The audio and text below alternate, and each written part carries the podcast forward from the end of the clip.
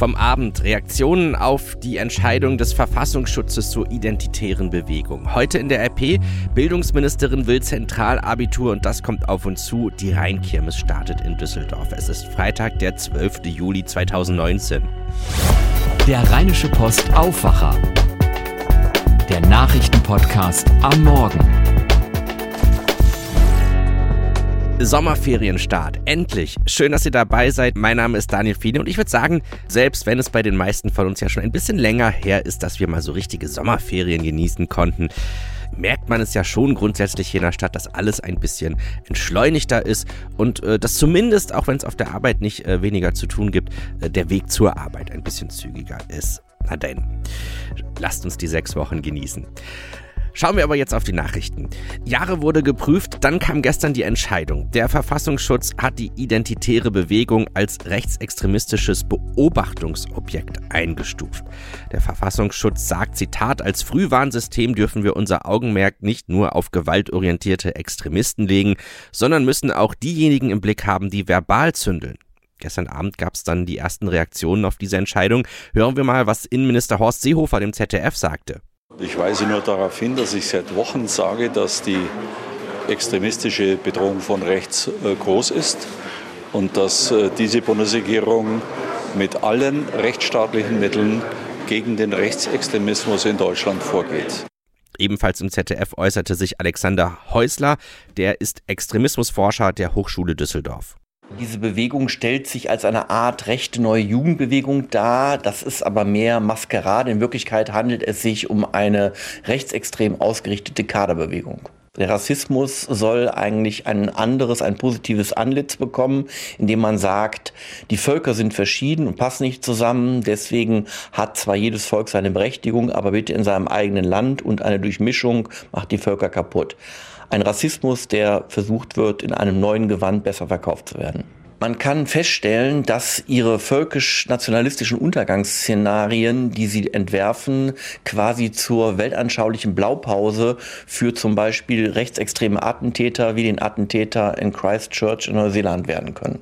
Schauen wir jetzt mal auf die Zeitung von heute. Zum Tag der Zeugnisvergabe in Nordrhein-Westfalen hat sich Bundesbildungsministerin Anja Karliczek von der CDU für einheitliche Standards in den Schulen in allen Bundesländern ausgesprochen.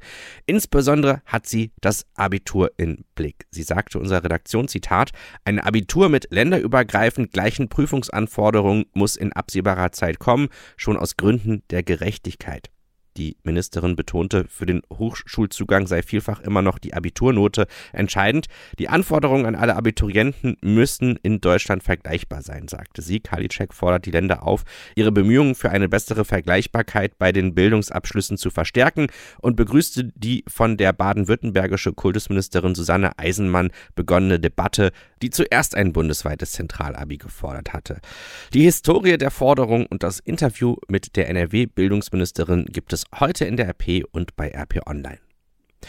Nach der Gruppenvergewaltigung in Mülheim hat sich unser NRW-Chefreporter Christian Schwertfeger in der Stadt umgesehen und sich die örtlichen Lebensmittelpunkte der fünf Tatverdächtigen angeschaut. Den 12- bis 14-Jährigen wird ja vorgeworfen, vergangenen Freitag eine junge Frau vergewaltigt zu haben. Ein 14-Jähriger sitzt aktuell in Untersuchungshaft. In welchen Verhältnissen leben die Jugendlichen? Warum hat der 14-Jährige, der in Untersuchungshaft sitzt, vor der Tat an einem Präventionsprogramm teilgenommen und droht den Familien nun wirklich die Ausreise? Reise. Meine Kollegin Laura Harlus hat mit Christian Schwertfeger gesprochen.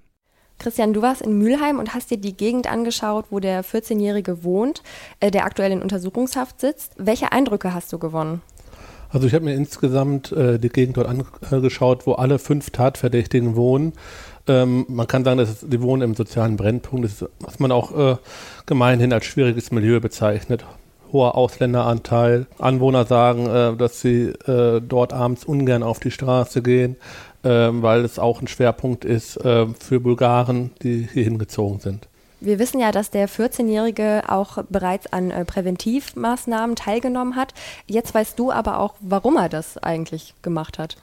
Genau, also den konkreten Grund, äh, der dürfte wahrscheinlich darin liegen, äh, dass er im Herbst 2018 erst ein Mädchen äh, vergewaltigt hat oder vergewaltigt haben soll. Jedenfalls ist das der damaligen Strafanzeige zu entnehmen, dass es gegen ihn ein Ermittlungsverfahren deswegen gegeben hat. Und dieses wurde aber eingestellt, weil er zum Tatzeitpunkt erst 13 Jahre alt war. Jetzt ist auch bekannt geworden, dass äh, den Familien aller fünf Tatverdächtigen auch die Ausreise droht.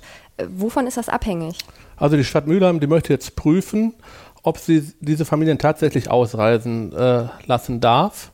Ähm, sie leben seit zwei bis vier Jahren in äh, Mülheim und sind im Rahmen der sogenannten Freizügigkeit hier. Das heißt, die EU-Bürger haben einfach das Recht, innerhalb, von EU, innerhalb der EU eine gewisse Zeit leben zu dürfen. Danach müssen sie aber, ich glaube nach drei Monaten, müssen sie aber nachweisen, dass sie einer geregelten Arbeit nachgehen oder halt glaubhaft machen können, dass sie einen Job suchen.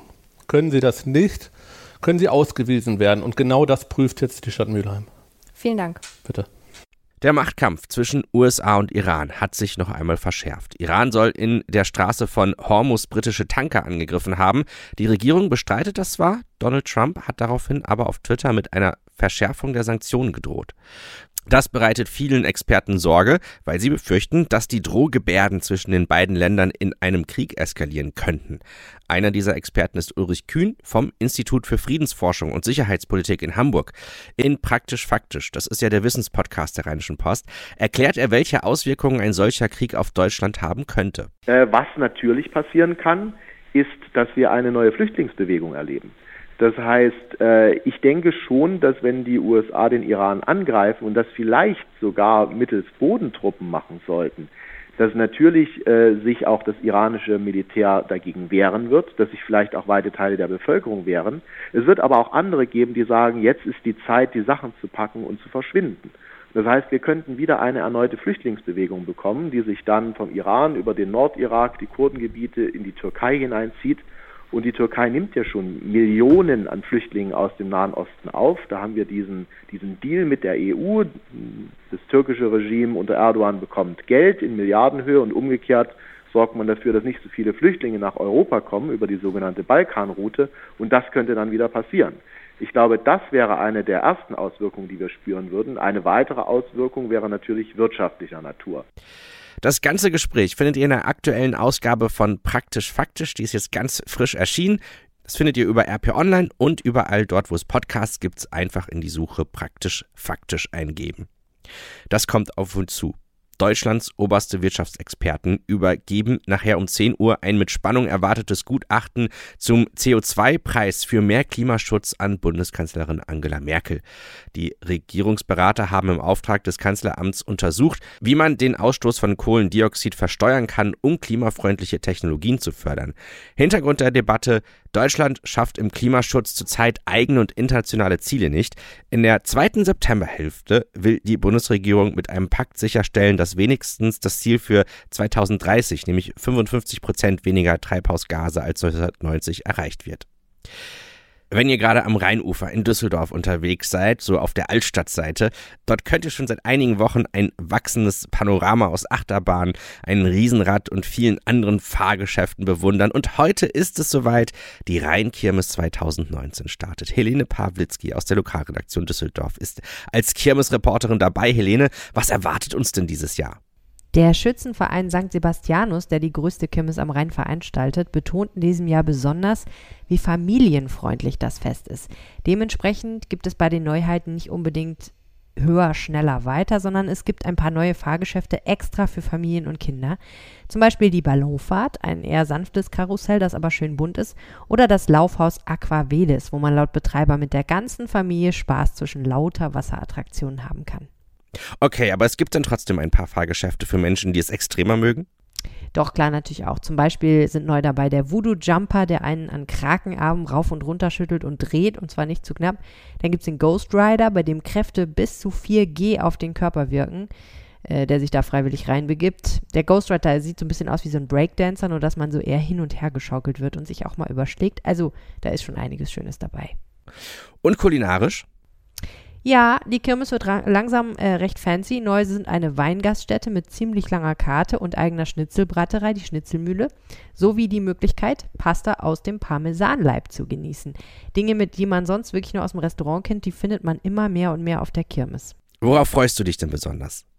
Also ich persönlich eigentlich vor allem auf die Atmosphäre. Meine Kollegin Nicole Campo und ich arbeiten ja als Kirmesreporterinnen aus unserem Redaktionsmobil. Das steht an der Olympia Looping Achterbahn Und wir haben es echt sehr nett da. Bei uns gibt es Liegestühle, einen Wasserspender, Zeitung zu lesen. Natürlich alles nicht für uns, sondern für die Gäste, die mal eine Auszeit brauchen. Also wir freuen uns da auf viele Begegnungen mit Lesern und Podcasthörern aus dem RP-Universum. Heute startet die Rheinkirmes. Alle Infos dazu findet ihr auf rp-online.de slash kirmes. Naja, und heute starten ja in NRW auch die Sommerferien und NRW ist ja das bevölkerungsreichste deutsche Bundesland. Heißt, es dürfte wieder voll werden auf den Autobahnen in die Urlaubsgebiete. Andreas Hölzel vom ADAC hat Tipps, wie ihr den Staus am besten entkommen könnt. Wer es einrichten kann, der sollte wirklich nach Möglichkeit sehr früh starten, um einfach schon den ersten Staus, die dann im Laufe des früheren Vormittags äh, zwangsläufig kommen werden, um denen zu entgehen oder eben dann nach den Staus tagsüber, also erst im, im Laufe des späten Nachmittags oder gegen Abend. Äh, auch nachts kann man fahren, das sollte man allerdings wirklich nur dann machen, wenn man ausgeruht ist, wenn man fit ist, äh, denn nachts fahren kann natürlich auch gefährlich sein, wenn ich an Müdigkeitsattacken denke. Schauen wir auch nochmal auf das Wetter zum Ferienstart. Es kann heute zwischendrin leichte Regenschauer geben. 23 Grad sind möglich. Morgen ist es meist bedeckt bei 20 Grad und am Sonntag wechseln sich Sonne und Wolken bei 20 Grad ab. Das heißt, so in der ersten Wochenendhälfte kann es mal nass werden, aber später dann nicht mehr. Das war der Rheinische Postaufwacher für heute und äh, für diese Woche. Am kommenden Montag gibt's die nächste Ausgabe und ich musste da gerade ein bisschen schmunzeln, als ich darüber nachdachte, weil es läuft ja gerade unsere große Podcast-Umfrage und eine Sache, die ich äh, von euch schon, ich habe schon mal so ein bisschen gespinkst in die Ergebnisse, immer wieder gelesen habe, ist, dass viele von euch gerne auch den Aufwacher am Wochenende hören würden. Also, dass sie dann auch irgendwie ähm, ähm, am Wochenende das äh, einschalten können, äh, gerade weil man am Wochenende ja ein bisschen mehr Zeit hat als unter der Woche.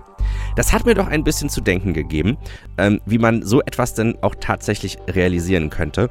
Wir denken mal drüber nach, aber ehrlich gesagt ist das gar nicht so einfach, weil am Wochenende natürlich die Redaktionen gar nicht so stark besetzt sind. Ich musste einfach noch mal ein bisschen drüber nachdenken und mit den Kollegen diskutieren. Ihr habt aber auch noch Zeit, weiteren Input reinzugeben. Oder aber auch, falls ihr noch nicht mitgemacht habt, zu sagen, nee, Wochenende ist gar nicht so wichtig oder doch, doch, doch, Wochenende ist besonders wichtig. Macht doch einfach mit bei unserer Podcast-Umfrage. rp-online.de slash Podcast-Umfrage. Das ist der Ort, an dem wir euch ein paar Fragen stellen. Und mit den Antworten wollen wir einfach unser Podcast-Angebot besser machen, so dass ihr dann noch mehr Spaß habt, wenn ihr die Angebote der Rheinischen Post auch auf die Ohren bekommt. Also rp-online.de slash Podcast-Umfrage ist die Adresse und da würde ich mich sehr freuen, wenn ihr mitmacht. Mein Name ist Daniel Fiene, das war der Aufwacher für heute. Am Montag gibt es dann tatsächlich die nächste Ausgabe. Bis dann, macht's gut. Mehr bei uns im Netz www.rp-online.de